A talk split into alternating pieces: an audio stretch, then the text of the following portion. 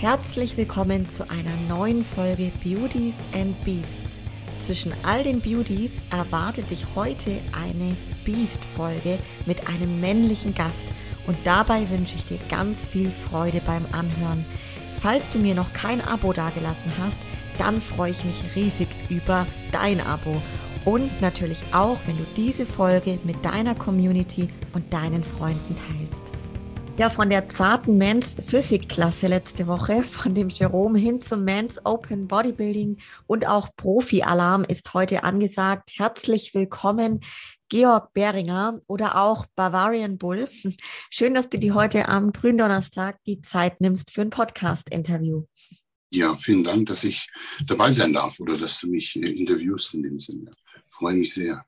Ja, wir sind ja ähm, auch in einem Team jetzt gewesen, ähm, Georg, und ich habe dich jetzt auch so quasi so ein bisschen verfolgen können.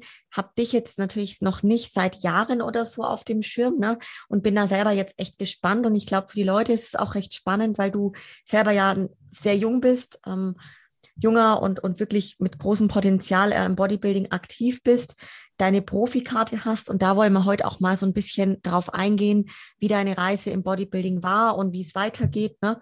Ähm, aber mhm. vielleicht zu Beginn jetzt erstmal, wie geht es dir aktuell, Georg?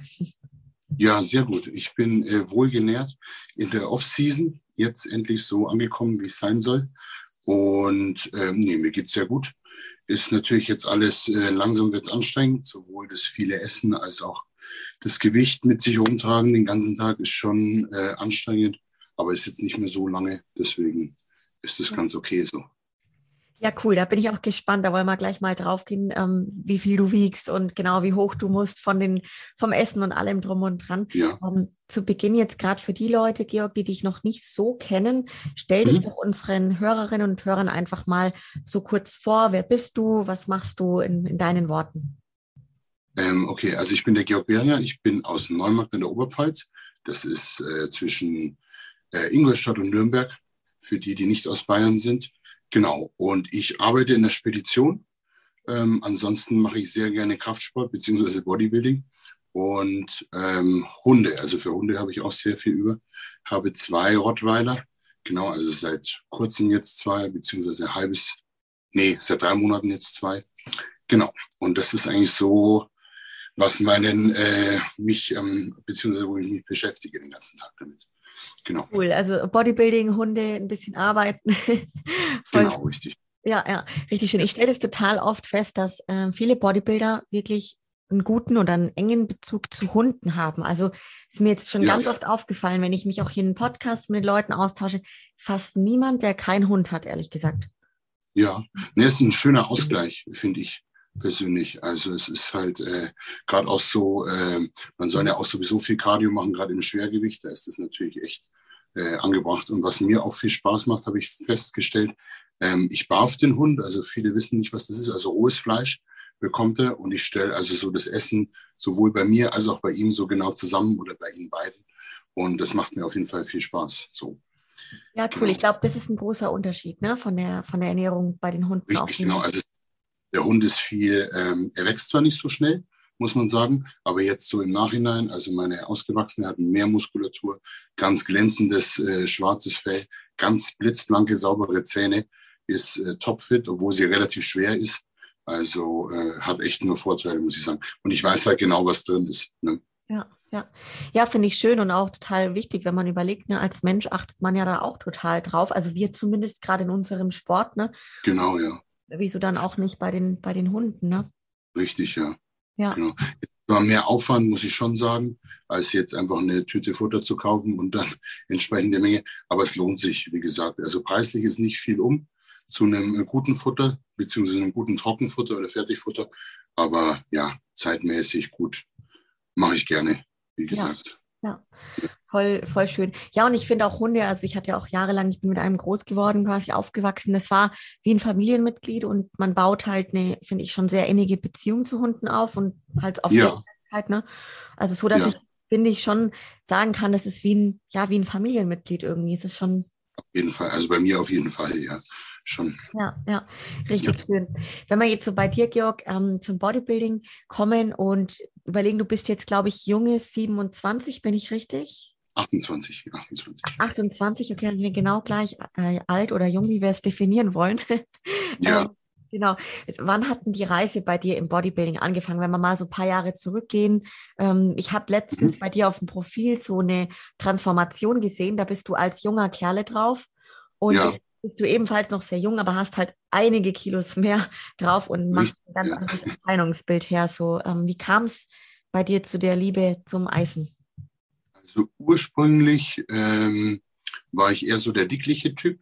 Als Kind schon immer eigentlich schon kräftig, konnte schon immer gut essen, was mir natürlich heute zugute kommt, aber damals natürlich nicht optimal war. Und eigentlich, also ich war eigentlich nicht so Bodybuilding-affin erst, sondern ich habe viel Wrestling geguckt, so mit 14, 15 und habe dann eben angefangen, um abzunehmen, da äh, Kraftsport zu machen, also ein, zwei Mal ins Training zu gehen, natürlich daheim dann trainiert und habe das eigentlich gemacht bis 21, 22, genau, und hatte eigentlich auch nie so Wettkampfambitionen. Also ich habe das schon gemacht, Bodybuilding, ich habe auch die Magazine gehabt, aber habe mich da jetzt nie gesehen. Also ich hätte mir nie vorstellen können mit 18, 19, dass ich sage, hey, ich gehe da auf die Bühne und mache das auch. Und hat sich dann eigentlich erst so entwickelt durch meinen besten Freund, der das dann gemacht hat. Der hat Men's Physik gemacht und das habe ich mir ein, zwei Jahre angeguckt. Und der hat dann gesagt, ja, äh, warum machst du das nicht auch? Probier's doch mal. Und ich fand das so, mal so richtig Diät zu machen, das war eigentlich so der erste Hintergedanke. Das fand ich eigentlich mal ganz cool, beziehungsweise die Erfahrung an sich. Genau, und dann einmal auf der Bühne gewesen und das so quasi aufgenommen und dann, ja, jetzt möchte ich es auf jeden Fall weiter so machen, ja. Richtig cool. Aber Wann warst du dann das erste Mal auf der Bühne? Wie alt warst du da? War 2017 war ich äh, das erste Mal auf der Bühne, genau. Da habe ich dann, genau, Newcomer gemacht, richtig, da habe ich, glaube ich, den dritten gemacht, den, zweiten, den dritten, genau. Und ja, dann fränkische, bayerische gemacht, erste Saison. Für die erste Saison war es ganz okay. Also das war, man war natürlich im Nachhinein, also früher war ich natürlich enttäuscht damals, weil es dann auf der bayerischen war ich dann nur Dritter oder sowas, nur in Anführungsstrichen. Hat man sich natürlich mehr erhofft, aber im Nachhinein ist das eigentlich schon ganz korrekt so gewesen. Die Form ist halt einfach bei der ersten Saison nie so, wie man sich das jetzt äh, vorstellt oder vorstellen möchte. Ja. Genau. Wie viele Jahre hast du dann aktiv im Studio trainiert, bis du den ersten Wettkampf gemacht hast? Ich habe im Studio trainiert von, ähm, ja, mit 16, 15, 16 habe ich angefangen. Und dann habe ich eigentlich bis 23, bis 23 trainiert, bis ich da überhaupt einen Wettkampf gemacht habe. Und wie gesagt, bis 22 eigentlich überhaupt keine, also war überhaupt nicht mein Gedanke, dass ich da irgendwie auf die Bühne gehe oder hätte ich, nicht weil es mir nicht gefallen hat, sondern es ist mir einfach überhaupt nicht in den Sinn gekommen. Ich wollte halt immer muskulös sein, äh, in Form sein. Äh, also so eine Frei, äh, Freizeit, was heißt Freibadform, sagen wir mal so.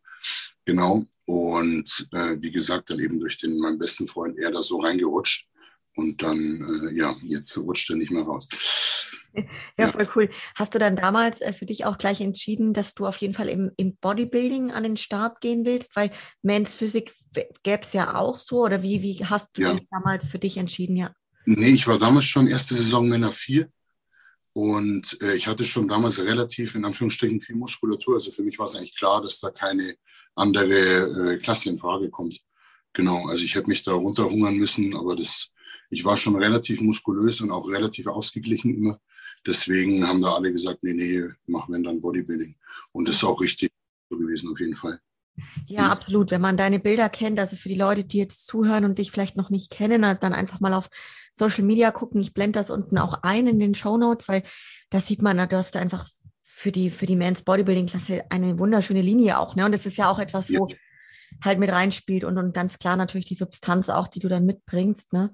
Ja. Hast du dann damals auch einen Coach direkt gehabt von Beginn an? Äh, ja, der Kevin Gebhardt war mein Coach, eigentlich schon immer. genau, also ich war eigentlich ursprünglich bei ihm nicht in Bodybuilding-Sachen, sondern halt eben auch so zum Training, einfach so normal. Und das, als ich dann gesagt habe, hey, ich will äh, auf die Bühne und Dingen, hat mich der dann eigentlich da so vorbereitet. Und das macht er auch nach wie vor. Und ich bin da mit Kevin äh, mehr als nur zufrieden. Ja. Also, ja, machen wir eine gute Arbeit, denke ich, soweit. Voll, voll gut. Ich finde es auch, wenn es Gold wert, wenn man einen Coach hat, ne, wo, ich sag mal, die jahrelange Ja. Zusammenarbeit, man baut ja dann auch irgendwie von Jahr zu Jahr und von Prep zu Mhm. Prep miteinander aufeinander auf quasi, ne? Und, und genau, ja. sich doch wieder besser kennen und zwar ist schon richtig cool. Weil man sieht halt, wie sich das so verändert, also so von meiner ersten Saison, um das jetzt mal zu vergleichen, ich habe dann also irgendwann gefühlt keine Kohlenhydrate mehr gegessen, so die letzten fünf, sechs Wochen, glaube 50 Gramm Reis und war trotzdem nicht richtig in Form. Und jetzt hat sich das so komplett gewandelt zu, äh, ich muss unfassbar viel essen, sonst nehme ich ab, also in Form von Muskulatur ab. Und so diesen, ja, das, was man da so durchlebt, beziehungsweise macht ja der Trainer dann mit und passt sich halt dementsprechend an. Ne? Und das kann halt jemand, zu dem ich jetzt wechseln würde, neu, der weiß das halt nicht. Der hat halt überhaupt, also der kann das nicht wissen, ist nicht böse gemeint, sondern woher soll das wissen? Ne? Also, und das ist halt einfach eine Sache, diese Erfahrungswerte, die man da zusammen hat, das kann man halt schwer ersetzen, ne? egal wie gut der Coach ist. Absolut, absolut. 2017 hat es dann angefangen. Ähm, wie waren mhm. dann damals so die Wettkämpfe? Hast du das gerade schon gesagt, so dritter Platz bayerische und mhm. eigentlich schon relativ erfolgreich für den Anfang, oder? Ja, so im Nachhinein äh, war es eigentlich schon gut. Ne? Wenn man hört, wie andere platziert wurden dann in den ersten Saisons und so, war es dann eigentlich schon. Ich war natürlich unzufrieden damals, ist klar, aber jetzt so im Nachhinein betrachtet, war es eigentlich schon sehr gut. Dafür, dass auch die Form äh, jetzt nicht so war, wie sie sein sollte, muss ich ganz ehrlich sagen. Also da hätten schon noch vier, fünf, sechs Kilo weggekonnt. Ne? Oder ja, sechs Kilo, fünf Kilo, fünf Kilo. Aber ähm, nee, ich hatte halt immer schon den Vorteil mit dieser Linie, die ich habe. Ne? Also ich habe in dem Sinn, gut, dafür kann ich jetzt nicht so viel, ist eine genetische Sache, aber ich habe eine schöne Linie, bin relativ ausgeglichen. Also ich habe keine richtige Schwäche. Also es ist alles äh, da, wo es sein soll. Und das ist mir schon immer zugute gekommen. Und das ist auch das, was ich immer von den Kampfrichtern gehört habe. Also diese Linie, diese Linie. Und genau, und so fasst man natürlich Motivation wahnsinnig. Und dann habe ich mir gedacht, hey, okay, wenn es nicht so schlecht ist, dann probieren wir das mal. Und ja. schauen wir mal, wie weit ich da so komme. Genau, und dann habe ich aber mir zwei Jahre Zeit genommen. Genau, bin dann erst wieder 2019 gestartet. Genau, auf der Bayerischen dann, genau, die habe ich gewonnen mit Gesamtsieg. Dann Deutsche bin ich dann nur Dritter geworden, leider. Aber jetzt auch so im Nachhinein betrachtet war es für die Saison, die, also die Vorbereitung, da hatte ich viele Probleme. Also ähm, nicht jetzt körperlich oder sowas, sondern mehr äh, familiär beziehungsweise so im Umfeld. Und dafür war es eigentlich äh, noch relativ gut, die Saison. Genau. Und äh, 2019 war das dann auch die Saison, wo du Profi geworden bist? Nee, ich bin Profi geworden letztes Jahr. Also Elite Pro bin ich geworden. Ich ähm, ähm, war ja ein bisschen schwierig. Ich wollte eigentlich 2020 starten, aber wegen diesem ganzen Corona-Gedöns, äh, sage ich mal, war das natürlich dementsprechend schwierig. Ähm, hatte dann aber auch den Vorteil, dass ich ähm, trainieren durfte in dem Studio, also mich richtig vorbereiten muss, konnte. Nicht jetzt wie in andere in der Garage oder im Keller oder sowas, weil das ist einfach für ein Bodybuilding, äh, also eine Vorbereitung ist das nicht geht es nicht, einfach sich dazu vorzubereiten. Das ist unmöglich, meiner Meinung nach. Und ähm, habe dann 2021 genau bin ich dann in die Prep gegangen, also in Diät. Und da war noch alles äh, im Lockdown und alles noch zu und keiner wusste, ob Wettkämpfe sind. Und da haben wir einfach mal ein bisschen gepokert, dass dann irgendwas stattfinden wird. Und tatsächlich dann in Frankreich hat es dann gleich geklappt. Also habe ich meine Klasse gewonnen, dann den Gesamtsieg gemacht, dadurch die Profikarte, dann den ersten Profi-Wettkampf und dann da auch den dritten gleich gemacht. Ja. Das ist schon richtig stark, hey, beim Profidebüt, ne? Vor allem, also die, ja. meine, ich, ich habe jetzt gerade das Starterfeld jetzt nicht im Kopf, was damals war bei dir jetzt, aber schon auf ja. jeden Fall nicht, nicht ohne, ne? Nee, es waren schon, ich glaube 10, 12 waren es schon. Und ich dachte mir auch erst, die waren schon alle sehr kräftig, aber man sieht sich ja selbst immer nicht. Jetzt im Nachhinein war ich auch so kräftig, kann ich sagen. Und ähm, nee, bin ich ganz zufrieden mit dem dritten Platz. Ja, ja. Doch, cool. war, war, war das von, von dir aus so immer quasi so schon das Ziel, dass du Profi-Bodybuilder wirst? Oder kam das dann echt erst so, dass du gesagt hast, naja, ich gucke jetzt halt mal, wie es läuft und dann, ja. Also wie gesagt, dann so 2017, da äh, bei der ersten Saison dann quasi so die Motivation gefasst und gesagt, hey, jetzt wirst du mal, schaust du mal, dass du bayerischer Meister wirst, deutscher Meister wirst. Und äh, habe dann eben das in 2019 entschieden. Also da, als ich dann den Gesamtsieg da auf der Beige gemacht habe, ich gesagt, boah, nee. Ähm, natürlich auch mit ein paar Kampfrichtern gesprochen, die dann auch gesagt haben, ja, doch, also da ist auf jeden Fall Potenzial da. Und dann eben den Entschluss gefasst, das so zu machen. Ja. Genau. Ja, voll schön. Was ist denn jetzt so bei dir, Georg, das, was dich an dem Bodybuilding fasziniert? Also was für dich so richtig besonders ist an dem Sport? was so richtig besonders ist für mich, also ich finde einmal, was ja die Außenwelt gar nicht so sieht, dass du so unfassbar viele Möglichkeiten hast, jetzt ans Ziel zu kommen. Also wie du trainierst, ob das jetzt wahnsinnig schwer ist, schwer und falsch, dieses typische, oder mit sehr wenig Gewicht oder mit vielen Sätzen, mit wenig Sätzen, mit äh, siebenmal die Woche Training, mit viermal die Woche Training. Diese, das sind ja unerschöpfbar eigentlich die Möglichkeiten, was man da machen kann. Und äh, dieses ganz Individuelle, das finde ich eben toll. Und ich finde es auch toll, beziehungsweise ich finde es gut einerseits, dass das jeder individuell für sich herausfinden muss. Weil es heißt ja jetzt nicht nur, weil bei Ronnie Coleman das mit dem schweren Falsch gut funktioniert hat, dass das bei mir auch gut funktioniert. Und da muss ich mich halt durchprobieren. Und das ist so eine Sache, so man probiert es, es schaut, wie man sich verändert. Und so dieser Prozess, das finde ich echt, echt spannend, beziehungsweise echt schön, dass man halt guckt, man probiert was aus über vier, fünf Wochen, sagt, hey, das probiere ich jetzt mal so, schau, wie ich damit zurechtkomme und ob ich damit weiterkomme. Und wenn ja, dann mache ich so weiter, wenn nicht, dann nicht. Und ähm, genau, jetzt langsam so habe ich es raus, wie ich es für mich so machen muss, richtig.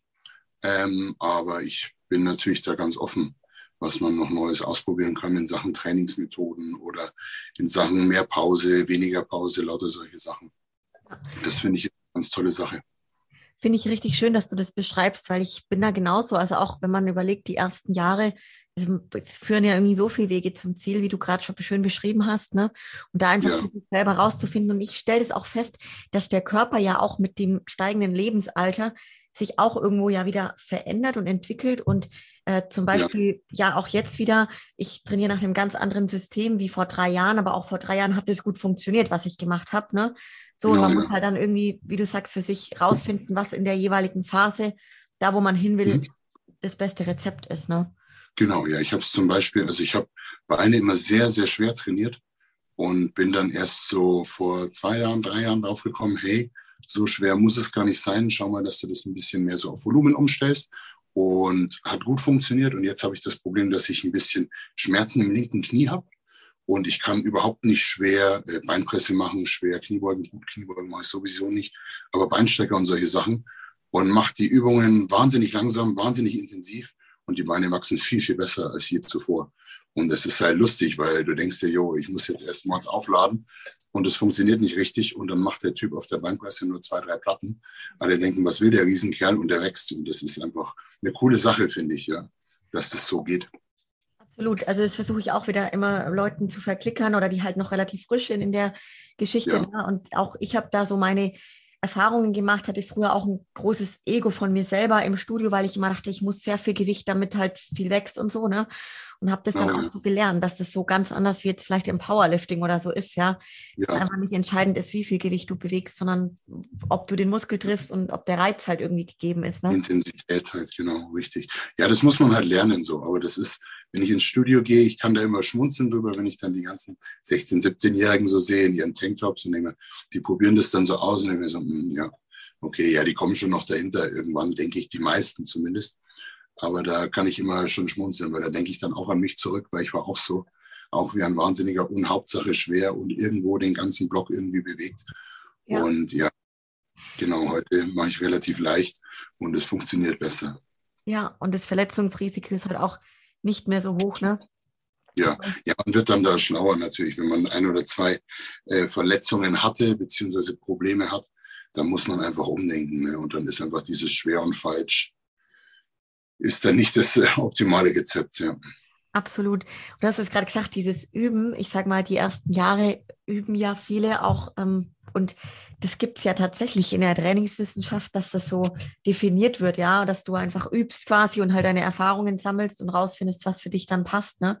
Mhm. Ähm, jetzt hast du ja gerade auch schon gesagt, du bist gerade am Punkt der, also am Ende, glaube ich, der Off-Season. Ähm, wie lange genau. befindest du dich jetzt in der Off-Season? Also eigentlich schon. Ich habe, also ich bin letztes Jahr gestartet im Mai. Genau, habe dann da Rebound gemacht, dann habe ich Pause gemacht, sehr lange, ähm, bis Oktober. Also habe wirklich wahnsinnig wenig trainiert, habe auch viel abgenommen an Gewicht. Das war aber auch gesundheitsbedingt äh, geschuldet. Ich hatte da wahnsinnige Probleme mit dem Nacken, mit dem unteren Rücken, auch mit der Schulter und wollte das erst in den Griff bekommen. Und irgendwann hat es mir dann aber gereicht und ich habe einfach wieder angefangen. Das war dann so äh, Mitte, Ende Oktober. Nee, Mitte Oktober, genau. Und bin dann da zwar schon äh, so vor mich hingedümpelt, sagen wir mal, aber hatte ja immer wieder zwei Wochen Training, eine Woche Pause, zwei Wochen Training, eine Woche Pause. Und dann kam Ende des Jahres noch hinzu äh, eben Corona, dann äh, Grippe, dann ähm, Mandelentzündung, Bronchitis und, und, und. Und das waren dann insgesamt, ich glaube, sechs oder sieben Wochen ohne Training komplett, was ich noch nie hatte. Also äh, was, was äh, eine ganz krasse Erfahrung für mich war, muss ich sagen, weil ich noch nie so lange Pause gemacht habe. Und äh, hat mir aber jetzt nicht geschadet. Also ich habe dann ab Januar so gesehen, läuft jetzt erst wieder so richtig. Und ich habe eigentlich das, was ich zugenommen habe oder Muskulatur jetzt dazu bekommen habe, eigentlich erst seit Januar so richtig aufgebaut, muss ich sagen. Finde ich total spannend, Georg, weil diese sechs bis sieben Wochen gar nicht, ne? Und ich kann mir vorstellen, ja. wie ja, wie herausfordernd das für jemanden, der auch so den Sport so liebt wie du, äh, sein ja. mag. Ähm, was sind so ein bisschen deine, ich sag mal, Erkenntnisse auch aus dieser Phase, wo du wirklich gar nichts machen konntest? Also einerseits natürlich, ähm, ja, man macht sich ja da immer so Panik. Also ich war auch äh, früher jemand, der gedacht hat, wenn er jetzt äh, eine Woche Pause macht, wäre überhaupt keine Muskulatur mehr.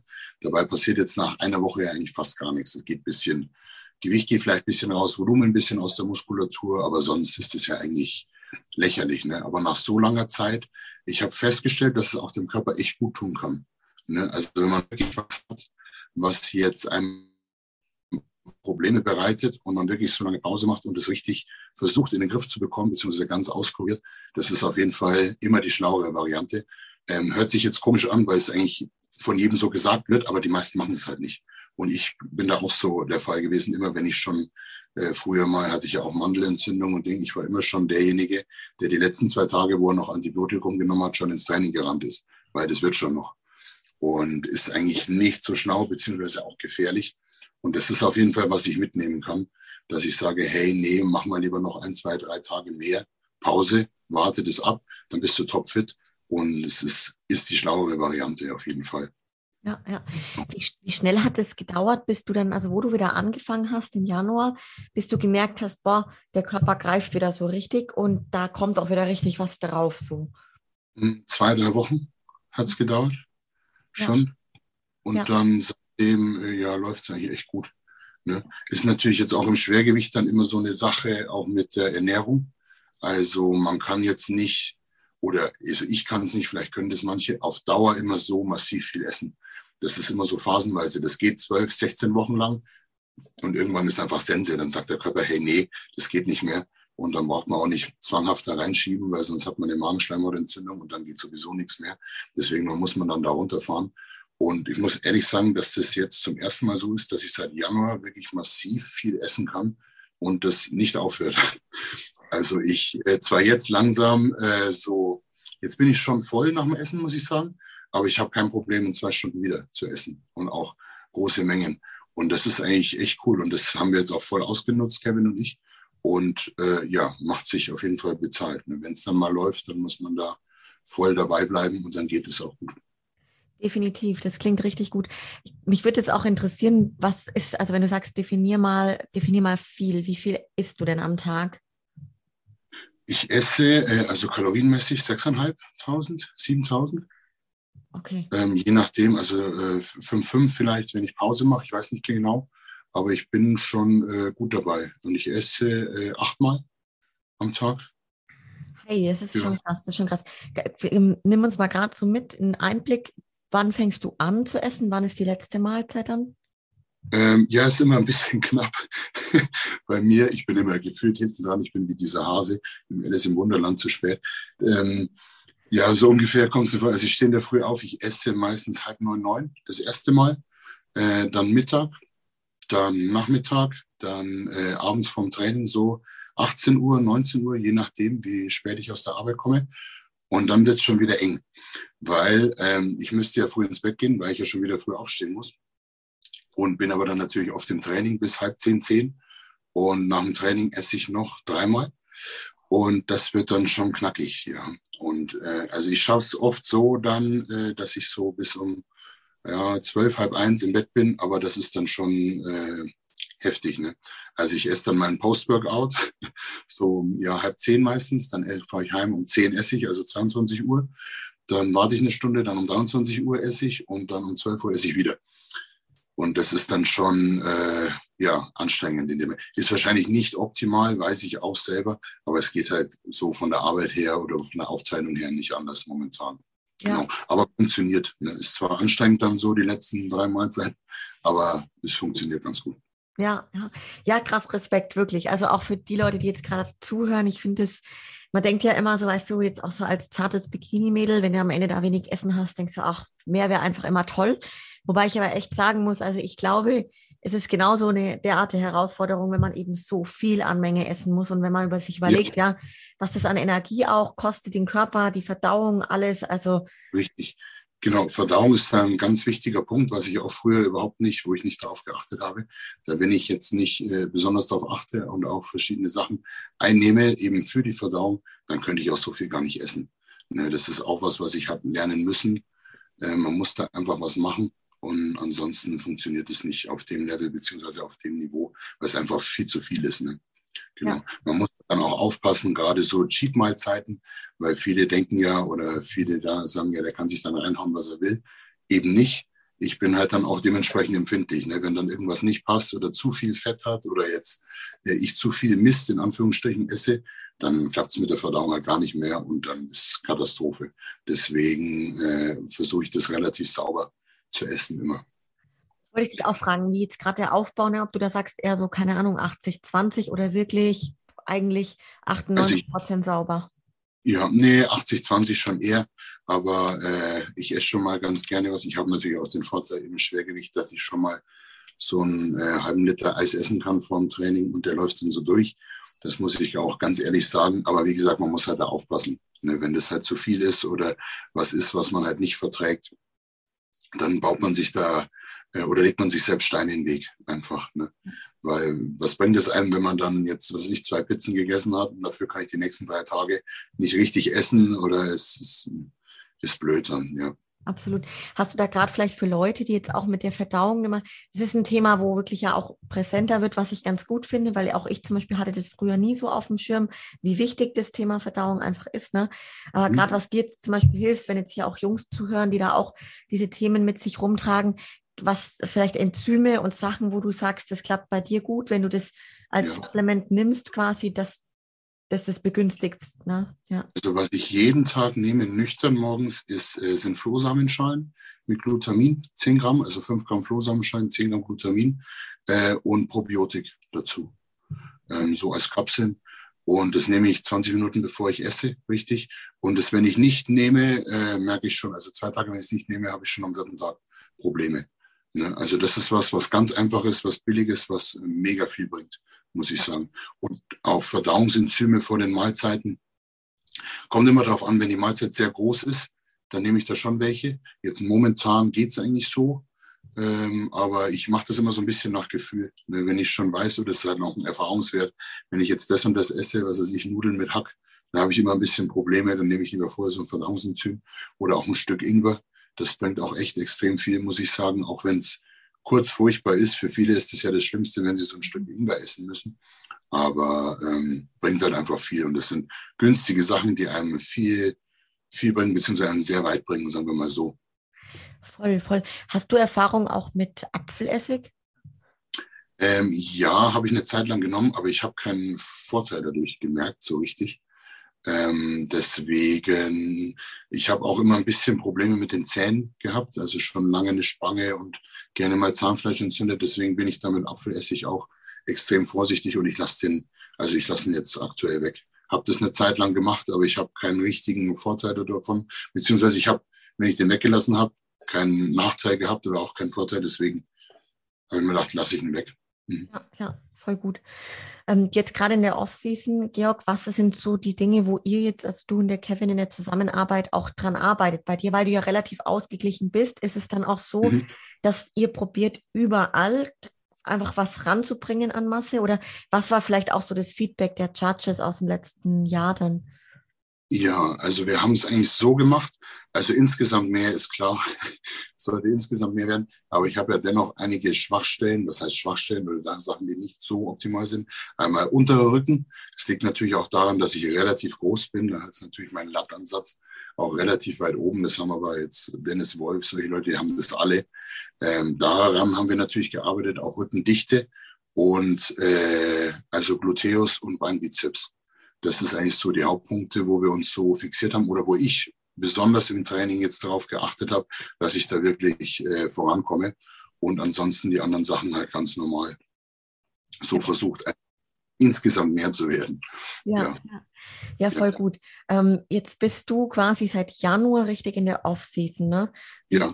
Wie ist denn jetzt, sagen wir mal, wenn man jetzt Training und Ernährung vergleicht von der Prep zur Off-Season, was sind mhm. denn da bei dir so die gravierenden Unterschiede? Ähm, zwischen Off-Season und Diät meinst du jetzt, genau. Ähm, also Fett und Eiweiß ist eigentlich bei mir immer gleich. Und wir steuern das alles nur über die Kohlenhydrate.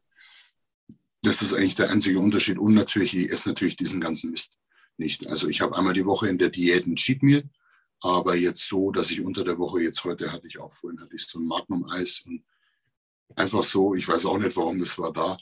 Ähm, das fällt natürlich weg. Das ist so der gravierendste Unterschied. Aber ansonsten geht es rein über die Kohlenhydrate, dass wir die einfach runterfahren. Genau. Ansonsten Eiweiß und Fett immer gleich. Und das funktioniert ganz gut. Ja. ja. Voll gut. Mit dem Training, du hast es auch gerade schon gesagt, wahrscheinlich wird da auch nicht ein Riesenunterschied sein. Oder trainierst du anders nee. in der Off wie jetzt im, in der Vorbereitung? Nee, äh, eigentlich gleich. Ne? Also ja. ich schaue in der Off-Season, dass ich äh, gerne mal einen dritten Tag Pause mache. Mhm. Ähm, was ich jetzt in der Diät nicht mache, natürlich. Ähm, also ich mache schon ein, zwei Tage, je nachdem, wie ich mich fühle. Meistens einen Tag Pause in die Woche. Ansonsten in der Diät habe ich, äh, in der, im Aufbau habe ich festgestellt, wenn ich nur vier Tage trainiere, dass mir das auch mal ganz gut tut, muss ich sagen. Ne, weil einfach die Regeneration dann wirklich besser ist und ich einfach mehr Kraft habe. Beziehungsweise ich habe halt auch gelernt, wenn ich jetzt wirklich komplett im Eimer bin, von Arbeit, sonstiges Alltag und solchen Sachen. Und mir denke, boah, nee, ich mache heute Pause und gehe lieber morgen und kann dann Vollgas geben, das, das bringt mir dann wirklich mehr. Und dann mache ich lieber einen Tag mehr Pause und habe dafür einfach diesen, erstens das bessere Training und zweitens die bessere Regeneration das ist auch spannend, weil das ähm, habe ich mit ganz vielen jetzt auch im Podcast und so, dass das viele über die Jahre lernen, ne? dass man gerade im Aufbau dann halt einfach mal viermal zum Beispiel nur die Woche geht, äh, dafür einfach die Regeneration höher priorisiert. Ne? Und das ist echt viel. Einfach, dass weniger mehr ist, das haben viele noch nicht äh, verstanden. Also sowohl beim, beim Gewicht als auch bei den Sätzen, als auch bei Trainingsdauer, solchen Sachen, da, da bringt echt äh, weniger wirklich mehr oft. Das ist so. Absolut.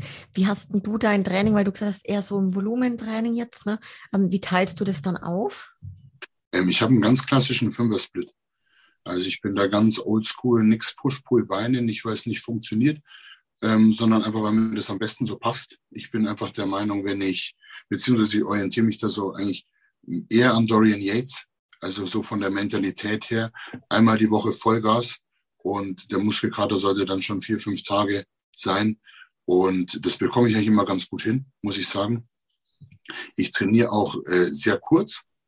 Also ich, wenn ich Beine mache, brauche ich dreiviertel Stunde, Stunde. Dann bin ich, äh, und ich mache also Beine nur an einem Tag, nicht äh, gesplit, gesplittet. Ähm, ich bin da echt flott. Das wundern sich immer alle bei uns im Studio. Aber ich mache halt, wenn dann halbe, dreiviertel, also dreiviertel Stunde, Stunde, so brauche ich immer Vollgas. Und ähm, das funktioniert einfach am besten. Also wirklich ins Training gehen, kurz, maximalen Reiz setzen, zack, heim, wieder essen und gut ist. Das funktioniert am besten, muss ich sagen. Ja, krass, wenn man das so für sich rausfindet. Ne? Wie viele Arbeitssätze hast du dann da so? Ähm, ich mache eigentlich immer nur zwei Sätze ja. Übung. Deswegen bin ich auch so schnell. Also natürlich Aufwärmsätze ist klar, aber ich habe immer einen schweren Satz und einen Satz, wo ich mir immer was raussuche, um die Intensität irgendwie hochzufahren. Ob das jetzt ein Dropsatz ist oder ob das äh, durch so ähm, Stotterbewegungen sind oder durch extrem viele Wiederholungen. Das mache ich immer ganz individuell. Das schaue ich immer so ein bisschen, ähm, wie es mir halt von den Übungen beziehungsweise von dem Gerät her auch gut geht. Ne? Also ich habe immer, wie gesagt, einen schweren Satz, der wo mir meistens auch jemand hilft. Also wo ich eigentlich so 110 Prozent gebe, also mit zwei, drei Wiederholungen mit Hilfe dann und dann eben der nächste Satz Back-off-Satz, sagen die jungen Leute heute. Äh, ähm, genau, und wo ich dann eben was Besonderes einbaue, was mir halt so beliebt an dem Tag, beziehungsweise für die Muskelgruppe in dem Moment. Ja, voll gut. Hast du da immer den gleichen Trainingspartner am Start oder ist es halt irgendjemand, der dir aus dem Gym gerade hilft dann? Nee, also meine Freundin ist eigentlich meistens dabei. Genau, jetzt durch die äh, verschiedene, also mal sie krank, mal ich krank, dann mit den beiden Hunden, die wir haben, ist es jetzt öfter so, dass ich äh, alleine gehen muss. Aber ist halt schwierig. Ich, man kann halt immer nicht jemanden, einfach irgendjemanden fragen. Man braucht schon da die richtigen Leute. Und das finde ich immer schwierig. Also wenn dir jemand, beziehungsweise jemandem das so zu erklären, wie ich das haben möchte, dass er mir hilft, dann mache ich lieber den Satz allein, ehrlich gesagt, weil äh, das ist, das ärgert mich dann so, wo ich mir denke, boah, bitte, nee, lass das. Und deswegen ist schwierig. Also da braucht man schon einen richtig guten Trainingspartner zu finden, beziehungsweise der dann genau weiß, hey, da geht jetzt noch so und so viel, ich helfe ihm jetzt so und so, beziehungsweise ich möchte es auch, ich muss auch sagen, dass ich da sehr schwierig bin, muss ich auch sagen. Ich stelle mir das genau vor, wie mir jemand hilft, beziehungsweise so, wie ich halt jemandem helfen würde. Und manche haben halt auch einfach nicht so ein Gefühl dafür. Ja, das muss man ganz klar aussagen. Deswegen, also finde ich schwierig. Also mit äh, Wildfremden, hey, du kannst mir mal kurz helfen, mache ich ungern. Aber äh, da lasse ich es lieber weg, meistens. Dann, ja. Ja, verstehe ich tatsächlich. Also wenn ich jetzt überlege, so mein, mein Mann, dem Lukas helfe ich auch dann öfters mal beim Satz und der lässt sich auch von sonst kaum jemandem helfen und auch bei mir. Ja. Ich würde mich, glaube ich, weiß gar nicht, ob ich mich trauen würde, dann wirklich irgendjemanden, wäre wirklich schwierig, da hast du recht, das macht man dann lieber doch irgendwie alleine ja. ne, und probiert sich ja, da. Ist halt eine Sache, ja, weil der eine hilft dir gar nicht und du stirbst da unten oder reißt das Ding weg und ich so, oh bitte. Und das ist halt sehr schwierig. Und ich bin da ein großer Fan davon, die Übung äh, zwar gerne sehr schwer, aber auch sehr sauber auszuführen. Also ich mache überhaupt nichts mit Schwung, sondern wirklich äh, extrem langsam. Und äh, wenn dann jemand anfängt, da wie ein Irrer zu drücken, da werde ich wirklich denken, oh, du siehst doch, wie schnell ich das mache vorher. Du, du kannst ja nicht jetzt da so, also das ist sehr schwierig. Ne? Deswegen, ähm, ja, schwierig mit dem Trainingspartner. Wenn man einen festen hat, ist es gut, der sich dann auch darauf einstellen kann, aber beziehungsweise eingestellt ist. Aber so wildfremde einfach fragen, hm, ja. schwierig. Verstehe ich voll, verstehe ich voll. Jetzt wenn wir nochmal so zur Zusammenarbeit auch mit deinem Coach, mit dem Kevin kommen. Ihr arbeitet ja doch echt seit einigen Jahren zusammen. Ähm, ist es so mhm. jetzt von der Zusammenarbeit, dass du schon, ich sag mal, fast alles so aus der Hand gibst, nenne ich es jetzt mal, also dass du wirklich nur noch umsetzen musst oder wie läuft da die Zusammenarbeit bei euch ab? Ähm, also Training kommt, mache ich komplett selber. Ähm, also er wird mir sicher einen Plan schreiben, wenn ich wollen würde, möchte ich aber nicht, weil ich, wie gesagt, ja der Meinung bin, jeder muss selber rausfinden, was für einen am besten funktioniert. Und das weiß ich halt einfach selbst besser. Kann er nicht wissen. Und mache ich lieber selber. Und ansonsten auch ernährungstechnisch, also er gibt mir ja, er schreibt mir zwar einen genauen Plan, ernährungstechnisch, aber ich variiere da so ein bisschen selber. Also ich weiß es denn, was weiß ich, was 120 Gramm Carbs, 40, 50 Gramm Eiweiß. Ob ich das jetzt in der Form von Reis und Hühnchen, wie er es auch schreibt, und Mandelmus esse, oder ob ich mir da Bolognese mache oder eine Pizza selber mache oder so, das ist alles mir überlassen, beziehungsweise das mache ich selber. Ne? Das ist auch was, was ich gelernt habe, ähm, wenn man über sehr lange Zeit sehr viel essen muss, dass diese Variation einen wahnsinnig weiterbringt. Also wenn ich wirklich jetzt seit Januar nur vier, fünf Mal am Tag Hühnchen und Reis essen würde, hätte ich Ende Januar, Mitte Februar nicht mehr gemacht. Dann geht es aber nicht mehr rein. Also ich habe gelernt, man muss da so variieren und dass man dem Körper so viele verschiedene Sachen gibt. Also an Lebensmitteln, man hat ja endlos viele Möglichkeiten und das ist einfach äh, die schlauere Variante dann auf jeden Fall. In der Diät ist wieder was anderes, weil da hat man eh Hunger, da geht eh alles schön rein.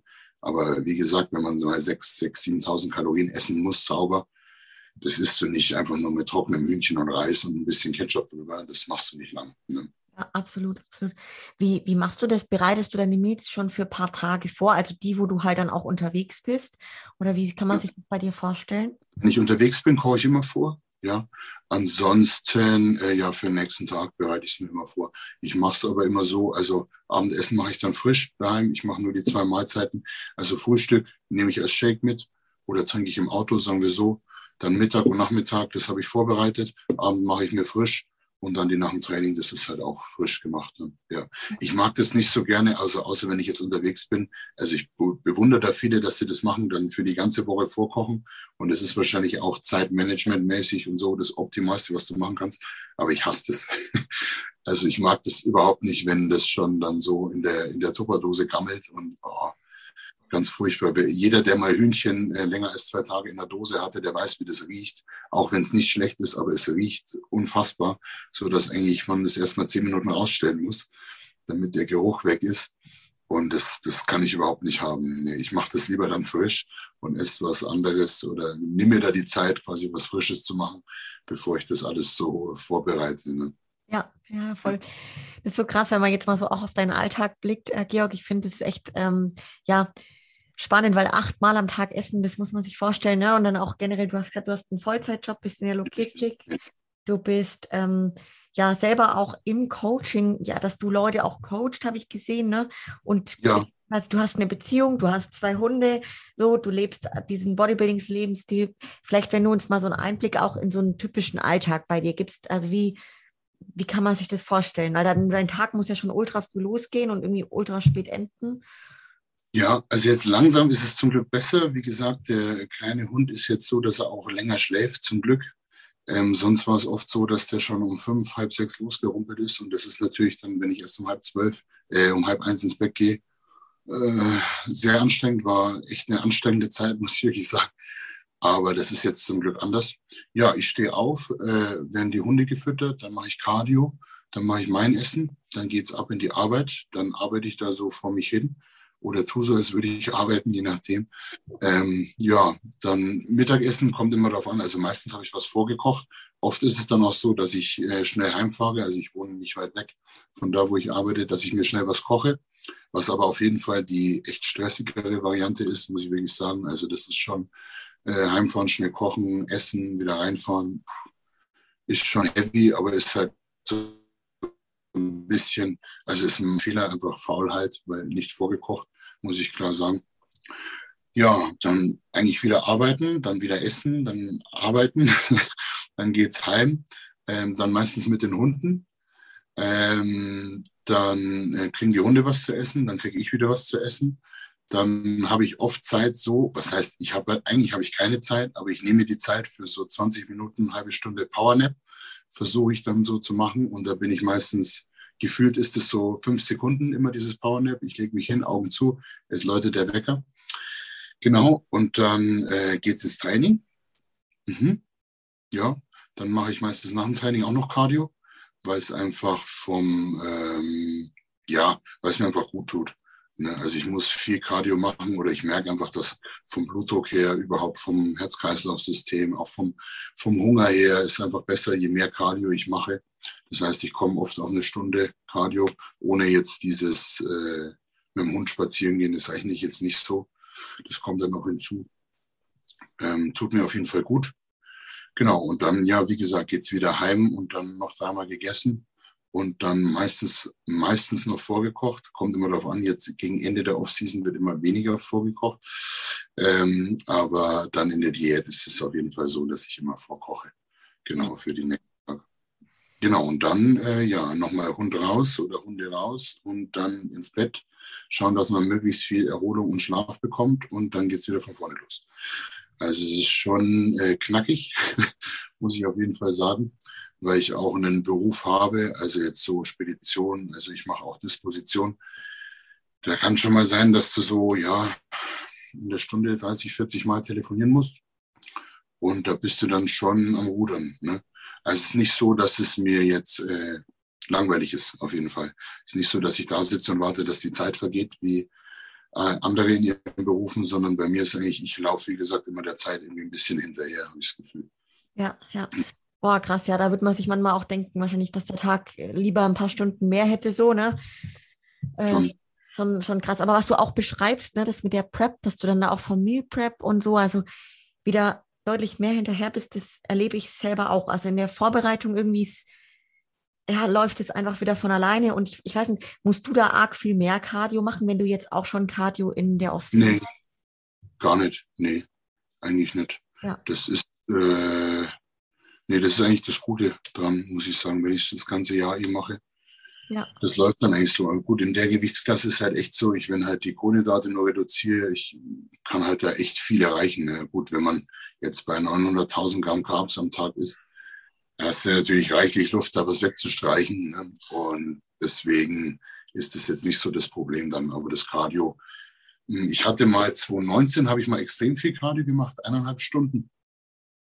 Aber das war, also eineinhalb Stunden Stairmaster zu dem ganzen Spazieren und Ding, aber das hat, ging eher nach hinten los. Da ging das Volumen raus, die Härte kam trotzdem nicht so richtig rein. Und ich war so fertig, also ich war selten so fertig wie 2019, muss ich echt sagen. Da war die letzte Vorbereitung nicht einfach, aber viel einfacher. Mit 2019 habe ich mich eigentlich gefühlt die letzten sechs Wochen, als hätte ich Grippe und äh, bin eigentlich nur noch so vor mich hin vegetiert. Ja. Deswegen gibt es auch krasse Unterschiede ne, von, den, äh, von Saison zu Saison. Ja. Wenn man das Cardio bei dir gerade auch Morgencardio und das dann auch nach dem Training, ist es irgendwie so, ich sage mal, moderates Cardio? Bist du da so zwischen Herzfrequenz 100, 120 oder wie kann man sich das vorstellen? Ja, das ist moderat, 120 bis 130. Ich schwitze natürlich, also ich schwitze wahnsinnig. Das hat einfach auch das Gewicht. Das ist jetzt nichts Schlechtes, aber es sieht halt immer mega spektakulär aus bei mir, weil ich halt tropfe und tropfe und auch im Training oder während dem Training ist es überall, wo ich war, ist halt überall nass. Das ist einfach so, aber das ist halt das Gewicht. Ne? Und ähm, ist eigentlich moderates Cardio-Training, genau so zwischen 120 und 130, so in dem Bereich bin ich. Stairmaster, je nachdem, was ich mache. Also Stairmaster mache ich sehr gerne, muss ich sagen, sogar. Äh, viel lieber als Fahrradfahren oder sowas oder Laufband mit Steigung. Das sind eigentlich so die zwei, die ich immer mache. Äh, Crosser und wie gesagt Fahrrad eigentlich nur, wenn nichts anderes frei ist. Oder ich habe auch leider nur daheim ein Fahrrad. Ich muss also morgens auch auf das Fahrrad. Aber das ist, hm, weiß ich nicht, das ist nicht so meins, das auf dem Fahrrad, aber muss halt. Kann ich, kann ich voll nachempfinden. Also ich finde auch, wenn ich im Gym bin, gerne ja, Steigung beim Laufband oder halt wirklich Stairmaster, ich weiß auch nicht, man, man kriegt ja trotzdem auch das Level hin auf dem Fahrrad, aber mir ja. gefühlt fehlt da irgendwas oder es ist nicht ganz diese Reizung, wie ich bei den anderen habe. Also ich finde das auch so, ja. ja. Ja, ich wollte auch eigentlich mit den Hunden immer Cardio machen oder das als Cardio rechnen. Ich weiß auch nicht, wahrscheinlich sind andere Hunde anders. Ich sehe das oft, wenn ich irgendwo spazieren gehe oder die joggen mit ihrem Hund und der Hund läuft die ganze Zeit neben denen her. Also meine beiden Hunde überhaupt nicht. Da musst du die ganze Zeit gucken und bleiben stehen und bleiben zurück und laufen wieder voraus. Und dann muss ich wieder rufen und da kriegst du halt nicht so eine Intensität hin oder so eine Gleichmäßigkeit. Und das habe ich die, die erste Zeit immer versucht, aber das habe ich dann schnell aufgegeben. Das ist einfach, das ist, sind die Hunde nicht so geeignet, meine zwei, ja. dafür. Ja. ja. Aber Deswegen, trotzdem, ja. Ja. Ganz, ganz gut, dass du mit den Hunden dann trotzdem so on top einfach noch ein bisschen Bewegung hast, ne? Ja, ja, nee, die brauchen viel Aufmerksamkeit, die zwei, muss ich schon sagen. Also es sind ja Rottweiler beide ähm, und ist schon, äh, ja, nehmen schon viel Zeit in Anspruch. Aber wie gesagt, ich habe da ein wahnsinniges Herz für Tiere sowieso und für Hunde extrem. Und deswegen, ja, mache ich das sehr, sehr gerne. Ne? Egal wie schlimm der Tag ist, wenn ich dann wirklich in den Hof fahre und die zwei oder die eine kommt raus, das ist dann echt toll, muss ich sagen. Ja. ja. Richtig schön. Richtig schön. Du hast jetzt ja auch äh, vorhin schon berichtet von deiner Freundin. Äh, wie steht mhm. sie denn generell zu diesem Profi-Bodybuilding-Dasein oder diesem Bodybuilding-Lebensstil? Macht sie, zieht die ja. da komplett mit? Ähm, ja, natürlich schon. Also es ist immer so äh, zweigeteilt. Das Schwert sage ich natürlich. Eine Seite ist natürlich toll, dass er das macht, toll, dass er das durchzieht, sieht toll aus, auch also natürlich, was man da leisten muss, äh, wissen ja viele äh, überhaupt nicht, die das jetzt so von außen sehen. Die sehen immer nur den aufgeblasenen Typen und wissen dann aber erst, wenn sie mal mit so jemandem zusammenleben, was das überhaupt bedeutet, äh, um so auszusehen, was man alles machen muss. Und dann kommt natürlich die andere Seite, so diese Vernunftsseite, ist natürlich die Sache der Gesundheit. Ne? Und da spielen mir natürlich dann nicht solche Nachrichten wie jetzt vorgestern mit diesem Cedric McMillan jetzt nicht in die Karten. Da werden dann wieder natürlich Arzttermine ausgemacht und und und, was ich dann alles äh, erledigen muss was ich sowieso mache, muss man sagen. Also da sind wir auch, also Kevin ist da auch sehr dahinter und ich natürlich auch gut. Meiner Meinung nach muss jeder selber dahinter sein, weil man hat ja nur einen Körper, eine Gesundheit, ne, muss man sich schon selber darum kümmern. Sollte einem nicht immer nur der Trainer sagen müssen. Und deswegen ist es immer so zweigeteilt. Ne? Aber solange ich natürlich diese ähm, Arztbesuche mache, schaue, dass meine Gesundheit bzw. dass das alles so passt, ist das, steht sie da voll dahinter und unterstützt mich. Und bin ich auch sehr froh drum, obwohl sie nicht aus dem Sport kommt. Also zwar selber Sport macht, Fitnesssport, aber jetzt zum Glück muss ich sagen, kein Wettkampfsport, das ist mir ganz recht. Und ähm, nee, bin ich sehr happy drüber, muss ich sagen. Ja. ja. Ich glaube, das ist das Wichtige. Ne? Selbst wenn jetzt sie nicht diesen Wettkampfsport so extrem macht wie du, aber dass dann ja, ja in gewisser Weise diese Akzeptanz auch da ist, dass du das eben machst. Ne? Genau, ja. Voll. Ja, nee, es ist äh, schwierig, ne? weil ist, wie gesagt, ist äh, auch ein sehr eigener Sport, muss man schon sagen. Also ich bin auch sicher nicht einfach, beziehungsweise viele Dinge. Ich bin halt da oft sehr äh, stur auch, weil ich weiß, das muss so und so sein, damit ich das und das Ziel erreiche. Aber äh, nee, da kommen wir ganz gut zurecht. Genau. Bist du selber in der Prep eher so ein bisschen der entspannte Typ oder bist du da schon manchmal sehr, ich sag mal, anders vielleicht wie im Aufbau? Wie ist es bei dir? Ähm, ich bin überhaupt eigentlich relativ entspannt, muss ich sagen. Obwohl äh, obwohl ich so einen stressigen Beruf habe und Ding, also in der Prep wird es dann immer extremer. Also ich rede eigentlich kaum noch, sehr, sehr wenig, muss ich sagen. Und bin eigentlich sehr in mich gekehrt, brauche viel Zeit auch für mich so. Jetzt ähm, besonders im Training auch, also so in in, im Aufbau rede ich auch mal ganz gerne mit jemandem und so, aber in Prep überhaupt nicht. Da möchte ich eigentlich so für mich sein. Deswegen, ich trainiere auch immer mit Kopfhörern, weil ich einfach das so für mich brauche, diese Welt. Und was ja viele auch nicht wissen, Außenstehende, ist jetzt, äh, Bodybuilding ist ja eine Kopfsache, ne? ist ja eine Einstellungssache. Und man muss ja wahnsinnig viel arbeiten, einfach an sich selbst da mental. Und das mache ich in dieser Zeit. Und wie gesagt, da brauche ich einfach meine Ruhe. Und da bin ich jetzt niemand, der hektisch ist oder sonst irgendwas. Und genau, was mir noch einfällt, was auch cool ist in der Prep, äh, man hat viel mehr Zeit, finde ich. Ähm, weil man ja auch weniger schläft. Also ich jetzt Fall, ich schlafe dann weniger, weil ich halt Hunger habe und aufstehe. Ähm, man hat, es ist alles, was so ganz gut organisiert ist. Ich weiß nicht, vielleicht haben das andere in der Off-Season auch, wahrscheinlich habe es ich nicht, weil nicht richtig organisiert. Bei der Prep bin ich halt so ganz hundertprozentig organisiert und auf einmal habe ich mega viel Zeit. Und da hast du natürlich viel Zeit nachzudenken, äh, die Gedanken zu machen und, und, und. Und das finde ich ist eigentlich eine echt, echt schöne Phase, muss ich sagen. Also es tut mir immer echt, echt gut, muss ich sagen, dass du so Zeit mit dir selbst so richtig verbringst. Das geht mir so in der Off-Season ein bisschen verloren, weil es einfach oft so hektisch ist. Aber wahrscheinlich könnte man das lösen, wenn man das besser organisiert. Das stimmt. Das könnte natürlich sein.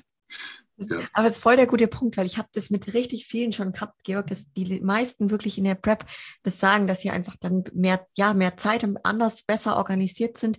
Ich stelle da ja. manchmal fest, wie viel ich gefühlt an einem Tag unterbringe in der Prep. Das ist Wahnsinn. Und manchmal denke ich mir so in der Offseason, hey, da kriege ich es nicht ganz so gut hin. Ja, also es gibt auch Tage, da schaffe ich es genauso, aber in der Prep, wie du sagst, du stehst irgendwie doch noch mal einen Ticken vielleicht früher auf hast zwar, zwar weniger Schlaf, aber du bist trotzdem so leistungsfähig. Das finde ich Wahnsinn. Richtig. Also. Ja, nee, das ist äh, eine coole Phase, finde ich auf jeden Fall. Doch, ja. das ist, wie du schon sagst, man hat gefühlt mehr Zeit und ist einfach viel produktiver. Ne? Ja, ja, voll. Ja. Du hast auch gerade gesagt, dass, ähm, dass das Mindset da so enorm wichtig ist bei unserem Sport, bin ich auch davon überzeugt. Klar, das ist mhm. äh, eins der wichtigsten Sachen.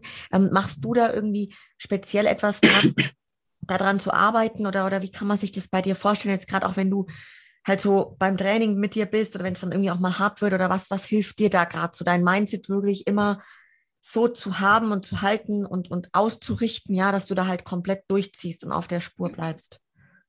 Also ich finde es immer ähm, auf Instagram ganz interessant, wenn jetzt Leute in der Vorbereitung sind und dann so ihre Gedanken teilen, was die so für Ziele haben, beziehungsweise ähm, für viele habe ich das Gefühl, ist es eigentlich das Wichtigste.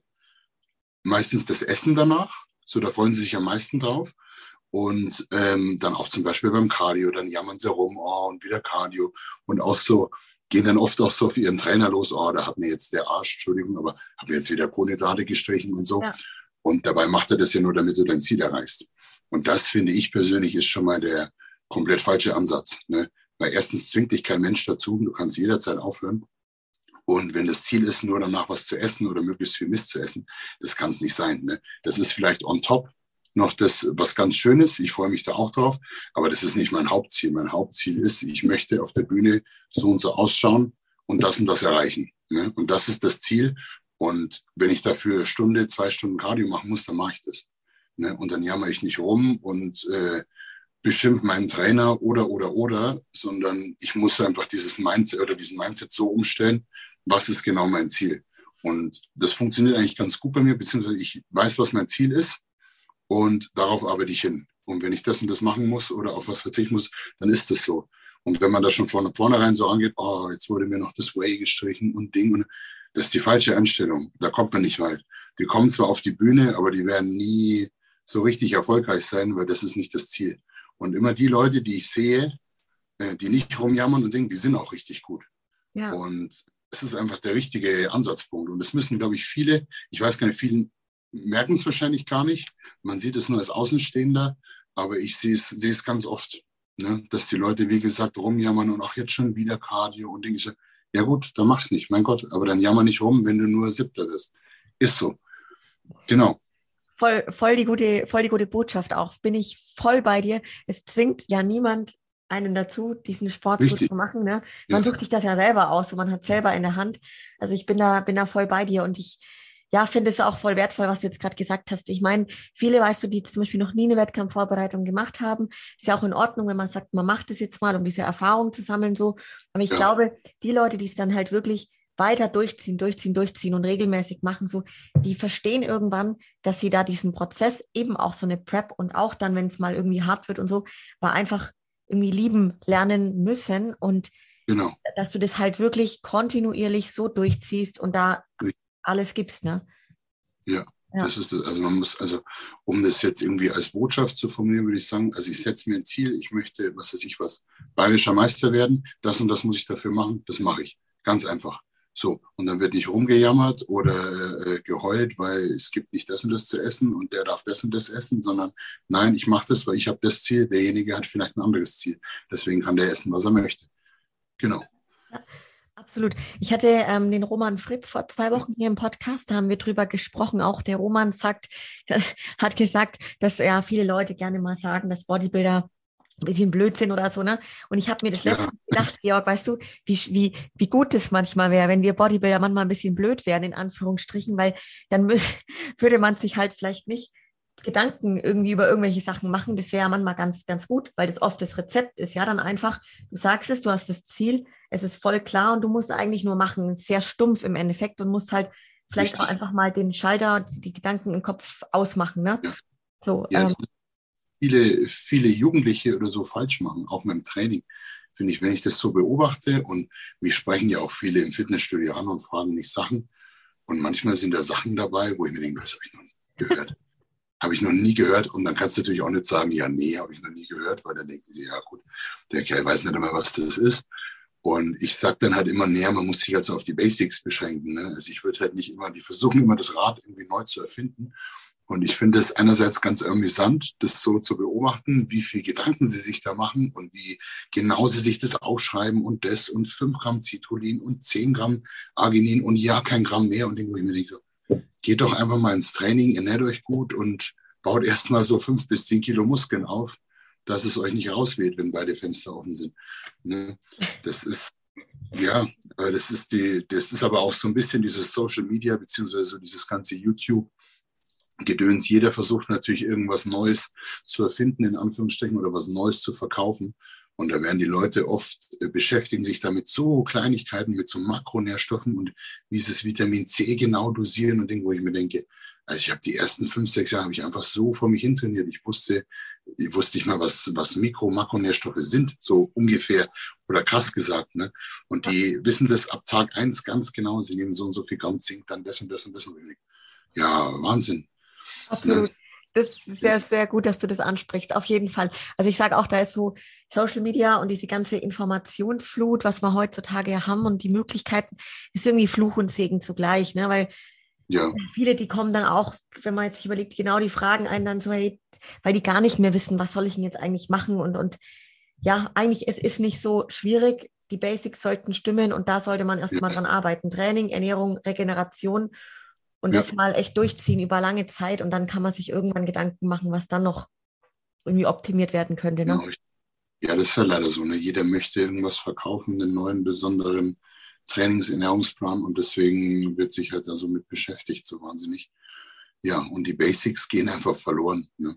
Ja, ja, definitiv. Und auch vielleicht der Punkt so, dass man überlegt, wenn man jetzt mit Leuten auch zusammenarbeitet im Coaching oder so, dass man auch quasi nicht jede Woche irgendwas umstellen sollte, weil das halt auch aus Konstanz und Beständigkeit wieder resultiert, wenn du was durchziehst. Ne? Und das ist auch wieder ein, gut, ein guter Punkt noch da anzumerken, ja. Ja, vielen fehlt auch die Geduld, das merke ich auch, äh, weil, wie gesagt, was wir am Anfang schon gesagt haben, man muss halt auch vieles ausprobieren. Und man kann halt oft nach einer Woche, kann man halt nicht sagen, ob das funktioniert oder nicht. Das musst du halt dann mal äh, fünf, sechs Wochen machen, um wirklich sagen zu können, hey, das funktioniert bei mir nicht oder es funktioniert. Und die Leute haben überhaupt keine Geduld. Die nach zwei, drei Tagen, wenn ich Leute im Coaching habe, die schicken mir schon nach zwei Tagen wieder ihr Gewicht und denken, wo ich mir denke, hey, du hast dich jetzt eineinhalb Tage so ernährt, wie ich es gesagt habe, du kannst doch nicht abgenommen haben. Es geht gar nicht, kann nicht sein. Aber die Leute sind so ungeduldig und so äh, ja, es ist schwierig. Das muss man halt auch lernen, ne? dass der Körper halt einfach eine gewisse Zeit braucht. Ja. Definitiv, da ist Geduld echt ein sehr, sehr guter Ratgeber. Und es sind halt sehr viele Menschen nicht. Ne? Oder ich finde, ja. Bodybuilding lehrt einen das schon auch. Also wenn man es über Jahre macht, so, ja, dann, dann sieht man das auch. Und ich finde, ich weiß nicht, wie es dir geht, aber wenn man halt dann manchmal, oder gerade wenn du auch so ein Transformationsbild von dir mal siehst, also so geht mir das halt auch, wenn ich dann ein paar Jahre zurückblicke oder wie du es vorhin sagtest, bei mir die ersten Wettkampfjahre. Also da sah ich nicht aus wie jetzt äh, dieses Jahr so, ne? Das ist ganz klar und es ist ja. einfach eine, ein Prozess und man wird von Jahr zu Jahr besser und das ist, man muss halt einfach dranbleiben und, ja.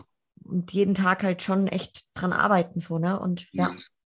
Ja, es ist ein langer Prozess, gerade Bodybuilding, das wissen viele nicht. Oder was ich eigentlich auch schlimm finde, ist, dass viele eben diese Geduld fehlt und viele sehr junge Leute schon sehr früh zu so Super-Subs greifen, wo ich mir denke, ihr seid noch nicht mal im Ansatz irgendwo an der genetischen Grenze angekommen und habt noch überhaupt nichts probiert. Wie kann ich da nach einem halben Jahr schon damit anfangen?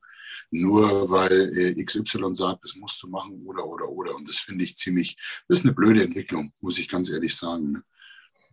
Auch ein, auch ein guter Punkt. Also gerade vielleicht von dir auch noch da ein Tipp oder so. Also du hast jetzt gerade schon gesagt, wahrscheinlich einfach erstmal bei dem Thema für die Jungs oder auch, auch Mädels generell erstmal sein genetisches Potenzial schon ausschöpfen und viele, mhm. viele Jahre trainieren und dann kann man sich vielleicht darüber Gedanken machen oder wie stehst du dazu?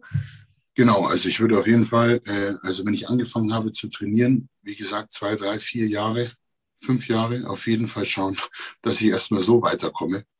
Und äh, wie gesagt, man muss so viel ausprobieren und schauen, ob das äh, funktioniert. Ich habe auch erst da mit 22 angefangen, 22 sowas. Genau, erst als ich dann aber wirklich an der Grenze war und gewusst habe, boah, jetzt geht's einfach nicht mehr, jetzt muss irgendwas anderes passieren. Und dann ist es auch der richtige Zeitpunkt. Und ich finde auch, dass man sieht oder man sehr früh an Leuten sieht, wenn sie sehr früh damit angefangen haben. Da haben wir auch viele Leute in der Szene und die haben schon teilweise Gesichtszüge und Dinge und sind so alt wie ich, wo ich mir denke, hui, da hat jemand schon sehr früh damit rumgepanscht und das ist sicher nicht der richtige Weg. Und was ich auch auf jeden Fall sagen muss, ähm, was natürlich jetzt viele in dem Schwergewichtsbodybuilder nicht unbedingt glauben wollen, aber was wirklich so ist, weniger ist mehr. Also ich bin immer nach diesem Motto gefahren, je wenig wie möglich, um, äh, um trotzdem eben maximal rauszuholen, sagen wir so. Ne? Also nicht irgendwie, wenn ich da oft Dosierungen höre von irgendwelchen Leuten, die Men's Physik machen und Dinge, wo ich mir denke, Junge, das ist fast das Dreifache, was ich nehme und ich wiege aber 130 Kilo. Irgendwo stimmt es nicht. Ne? Das ist nicht, äh, das sollte nicht die, äh, der Weg sein. Ne? Also man muss wirklich schauen, möglichst wenig davon zu nehmen, um möglichst weit damit zu kommen. Ne?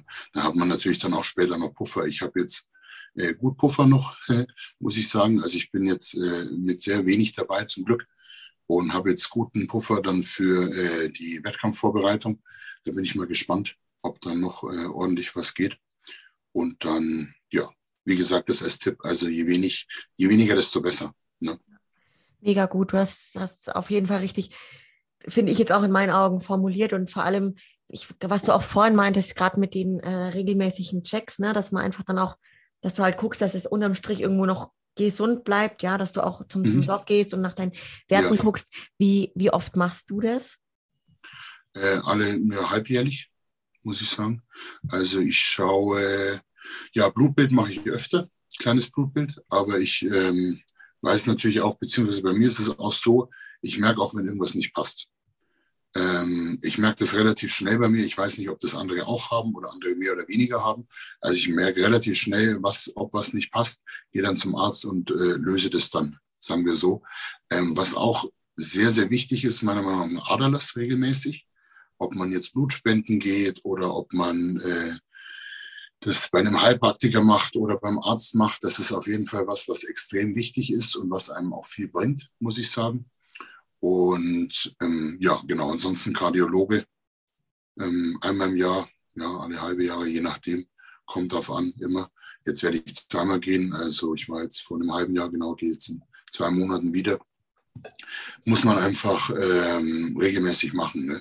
Und es bringt auch nichts, wenn man dann zu seinem Trainer sagt, man äh, war und äh, es passt nichts. Du bescheißt dich ja nur selber. Ne? Also dem Trainer ist relativ egal, ob du dann irgendwann tot umkippst.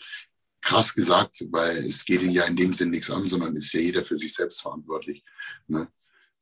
Deswegen sollte jeder eigentlich schon so schlau sein, hoffe ich, ne? und das machen, weil wie gesagt, man bescheißt sich nur selbst. Also irgendwo irgendwas zu ignorieren und Dinge. Oft kann man mit nur ganz wenig Sachen oder mit Kleinigkeiten schon äh, so viel ändern und äh, einfach sorgen dafür, dass man gesund ist. Und deswegen ähm, kann ich jedem nur ans Herz legen, das zu machen regelmäßig. Ne? Wie gesagt, die Nachrichten da vor ein paar Tagen mit dem Cedric McMillan sollte eigentlich jedem, spätestens der es nicht gemacht hat, jetzt äh, nochmal zeigen, hey, es ist äh, Zeit. Ja definitiv. Wollte ich dich auch fragen, also was das so mit dir macht, ne? Wenn jetzt, also schon, äh, ja, es ist irgendwie einfach schlimm zu sehen, was da passieren kann, ne? ganz klar. Und was ja. gerade mit dir zum Beispiel macht, so eine Nachricht mit dem Cedric, was jetzt ja ganz ähm, jetzt erst passiert ist, so. Also wie, wie gehst du mit sowas um? Also bei dem Cedric muss ich ehrlich sagen, ist eigentlich mit so der einzige, wo es mich schon persönlich trifft, weil der eben auch so groß ist wie ich. Also es gibt ja wenig, also körpergroß, gibt ja wenige mit so äh, Affenarmen und so große wie mich jetzt. Dennis Wolf wäre jetzt zum Beispiel auch noch so ein Fall, der auch relativ groß ist. Und das sind eben auch Leute, wo ich mir eben für meine Küren auch was rausgesucht habe, was abgeguckt habe. Und deswegen trifft mich das bei so jemandem schon mehr, als ich dachte, muss ich feststellen. Also ich habe das auch kurz vorm äh, Training gesehen, dann noch mein Instagram schnell geguckt und, und das dann da festgestellt vorgestern und es war dann schon, ich hatte kein gutes Gefühl, muss ich ehrlich sagen. Ne? Man macht sich dann schon Gedanken und sicher, wenn man dann die Hintergründe kennt, dass er nur so und so viel Herzleistung hatte, dann auch im Krankenhaus schon vorher war, die Ärzte ihm abgeraten haben. Also er hat selber da sicher sehr viel falsch gemacht. Aber ähm, wie gesagt, dennoch war ein sehr toller Sportler. Und ähm, man identifiziert, also wie er auch in seiner Rede dann schon sagt, es, es gibt ja so viele verschiedene Körpertypen und äh, jeder hat ja die Möglichkeit, sich da jemanden auszusuchen, der ihm so vom Körpertyp ähnlich ist oder mit dem er sich identifizieren kann. Und ähm, ja, das war dann schon so jemand, wo ich mich eher identifizieren kann, ne? als jetzt ein, keine Ahnung, Kyle Green oder so. Das ist, da kann ich jetzt keine Verbindung mit mir herstellen. Oder ein Phil Heath auch nicht, aber jetzt so ein Cedric McMillan, das ist schon jemand, ähm, auch ein Dennis Wolf, die jetzt so von der Größe her und Ding sind, wo mich das dann schon äh, ja trifft, muss ich ehrlich sagen. Ja. ja. ja. definitiv. Ich weiß, was du meinst. Also ich war auch sehr, sehr erschrocken, wo ich ja. das bekommen habe. So. Und weißt du, selbst jetzt bei mir irgendwie, ich meine, ich bin jetzt ein Mädel und Bikini-Mädel, aber ich, also gut, wenn man mich kennt so ein bisschen, man weiß, ich bin schon ziemlich Bodybuilding-affin einfach und gucke auch mir sehr gern Bodybuilder an, quasi, also Männer und so, aber das ist einfach, ja, da, da wacht man oder es ist irgendwie, es macht einfach was mit einem. Das kann man nicht leugnen. Und ja, das zeigt einem einfach mal wieder, ne, wie wichtig und wertvoll Gesundheit ist in jeder Hinsicht so. Und man da einfach auch bei sich einfach drauf achten sollte. Und das sind halt so regelmäßige Checks, ne? Ja. Ein extremer Sport ist gefährlich. Ich denke, das wissen wir alle, aber das kommt immer so ein bisschen in Vergessenheit. Also man schiebt es dann so gerne mal im Kopf hin und her, so nach hinten, ja, weiß ich schon, jetzt mache ich mal Vorbereitung und Ding, aber wie gesagt, wir haben nur eine Gesundheit und wenn da dann mal was irgendwie nicht passt, dann gibt es leider keinen Weg zurück mehr. Ne? Und deswegen, ja, muss man auf jeden Fall das regelmäßig checken lassen und schauen, dass man gesund bleibt. Absolut, absolut. Und jetzt wollen wir auf jeden Fall mal noch zum Ende, ähm, Georg, schauen, wie dein Ausblick aussieht, auch gerade dieses Jahr. Ich glaube, du bist jetzt noch ein bisschen in der Off-Season. Wie, ja. wie sieht denn die Zielplanung für dieses Jahr aus? Genau, also ich bin noch äh, fünf, sechs Wochen in der Off-Season, je nachdem. Ähm, schauen wir mal. Und dann werde ich ähm, mir einen Monat, eineinhalb Monate Pause gönnen. Also auch ein bisschen weniger trainieren, äh, werde in Urlaub fahren, auch mal eine Woche ähm, oder ein paar Tage, eine Woche nicht. ähm, und ähm, dann geht es eben in Vorbereitung im Jahr Juli, sowas, Anfang Juli. Und ich werde auf jeden Fall im Herbst starten, äh, Oktober, November in dem Bereich. Ähm, wo genau möchte ich noch nicht sagen. Ähm, ich habe da aber auf jeden Fall was im Auge. Also ich möchte ja ein bisschen spannend machen, wissen wir es ja auch. Ähm, aber genau, wenn ich hoffe oder ich hoffe, dass es so gut wird, wie wir uns das vorstellen, beziehungsweise ich hoffe, dass das alles einfach so klappt in der Vorbereitung, kann ja viel passieren. Und ähm, dann sollte das auf jeden Fall äh, nochmal deutlich besser werden. Wie gesagt, ich bin deutlich schwerer als die letzten Male in Vorbereitung. Letztes Mal war ich, ich glaube, bei 125, 126, hatte auf der Bühne 111 knapp. Genau, da sollte jetzt schon äh, einiges mehr sein.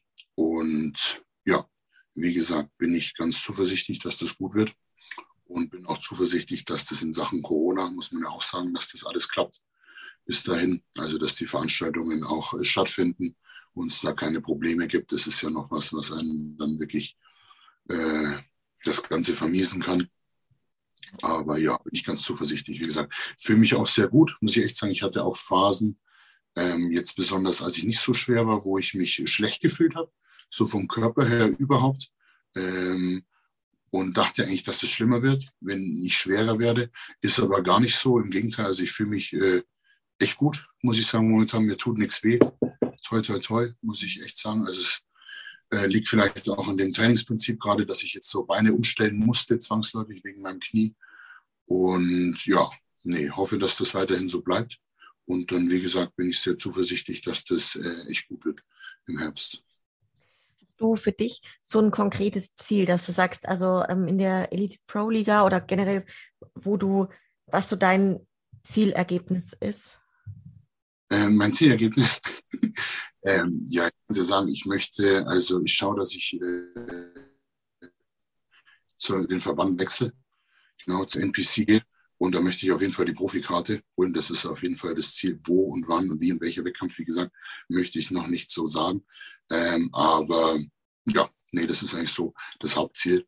Und ähm, hätte ich vielleicht schon früher gemacht mit der NPC, beziehungsweise viele fragen sich, warum hat er den Elite Pro äh, diesen oder diesen Weg erst eingeschlagen, einfach weil ich dachte und wo ich auch im Nachhinein denke, dass ich richtig liege, dass es nicht gereicht hätte für einen NPC Pro Card ähm, dass ich dann nicht so abgeschnitten hätte, wie ich es mir gedacht habe oder wie ich es gerne hätte. Deswegen habe ich es einfach so auf diesen Weg gemacht und es war richtig so. Bereue ich auch nicht im Nachhinein. Und deswegen jetzt äh, der Versuch nochmal. Ja, ja. ja, richtig gut. Ist ja so der, der Weg, wo ich jetzt sage, wenn man das so sagen kann, ne, dass ich sage mal, von der deutschen Meisterschaft oder auch ja, von den regionalen Wettkämpfen, Bayerische Meisterschaft, Deutsche, dann Elite Pro, da die Profikarte und jetzt quasi NPC. Also das äh, mhm. ist ja der, der absolute Weg, würde ich jetzt behaupten, um da stückchenweise sich hochzuarbeiten. Ne? Ja, genau. Ja. ja, ich wollte halt auch keine Wettkämpfe machen. Wie gesagt, so, also Tagträumereien. Ich sehe es bei vielen, die starten, ja, ich mache NPC und mache da Profikarte und die werden dann wahnsinnig schlecht platziert. Äh, zu Recht weil sie einfach das Niveau bei Abstand nicht haben, wo ich mir denke, gut, ist vielleicht schön und ist ein tolles Ziel, aber äh, wie gesagt, ich würde da eher so vorgehen wie ich, Schrittchen oder Häppchenweise schauen, wo, also man muss da auch realistisch sein und das bin ich auch, wo kann ich mich da einordnen und man muss da nicht irgendwo, ist auch eine wichtige Sache für Trainer, finde ich. Ich finde auch viele Trainer ähm, lügen ihren Athleten irgendwas vor wo sie sagen, hey, da hast du Chancen und Ding, und die sind dann katastrophal schlecht und dann sind natürlich die Athleten äh, maximal enttäuscht. Ne, aber das ist, da habe ich dann auch wenig Verständnis dafür, sowohl für den Trainer als auch für den Athleten, ne, dass er sich selbst da nicht so einordnen kann. Ich weiß auch nicht, was dem seine Freunde dann sagen, oft wenn er hey, ich starte da und da und will eine Profikarte holen, wo ich mir denke, schau doch erstmal, dass du auf der Bayerischen unter die Top 5 kommst und dann äh, sehen wir weiter. Ne? Das wäre, äh, ja, das finde ich auf jeden Fall schade. Ne? Ich weiß nicht, warum Trainer, gut, der Trainer will natürlich was verkaufen, will äh, äh, seinen Athleten motivieren, aber zwischen Motivation und irgendeiner Träumerei sollte schon irgendwo die Wahrheit liegen. Und ähm, da müsste man ganz ehrlich so auch als Coach sein und sagen, hey, so, da und da sehe ich dich und äh, das machen wir dann so und so. Ja. Definitiv, voll, voll. Ja, aber es ist voll spannend auf jeden Fall, dann jetzt bei dir das auch weiter zu begleiten, was da dieses Jahr dann so Ende des Jahres bei rauskommt. Mhm. Schauen wir mal, ja. ich finde es cool. Vielleicht jetzt ja, so, so am Ende, Georg, gerade noch so, ähm, was ich immer gern mache im Podcast, ja, so deine Worte an die Bodybuilding-Szene. Es hören ja ganz viele Bodybuilder und Rinnen auch zu. Ähm, was möchtest du da gerne so noch nach draußen geben als Endmessage? Als Endmessage, ähm, ich würde mich da gerne an den Cedric McMillan halten was er auch gesagt hat in, in seiner Rede, das finde ich ganz gut, weil das aktuell ist, ähm, dass so viel Hass und schlechte Rede im Internet ist, gerade auf Instagram. Und diese Sportart, die wir alle machen, ist ja eine Randsportart, müssen wir ganz klar sagen. Und wir sind nicht so viele. Und da sollten wir auf jeden Fall alle zusammenhalten, alle uns gegenseitig unterstützen. Klar, ich mag den einen oder anderen nicht, aber das muss ich jetzt nicht äh, darunter posten, sondern ich bin, wie gesagt, echt der Meinung, dass wir uns alle unterstützen sollten und das, denke ich, ist eine ganz, ganz coole Botschaft von ihm damals gewesen und auch heute noch. Mega schön. Finde ich richtig schön, die Worte jetzt auch so zum Ende hin. Für alle, die dabei waren und jetzt auch deinen Weg mehr verfolgen wollen. Wie gesagt, ich blende es unten ein. Da könnt ihr auf dem Georg seinem Profil mal gucken, Bavarian Bull, wie die mhm. Reise weitergeht. Und ja, ganz lieben Dank an dich, Georg, für deine Zeit an alle, die dabei waren, dann auch vielen Dank fürs Zuhören. Wenn euch die Folge gefällt, teilt sie gerne mit euren Freunden in der Instagram-Story. Und ja, dann bis zum nächsten Mal. Ciao, ciao. Tschüss.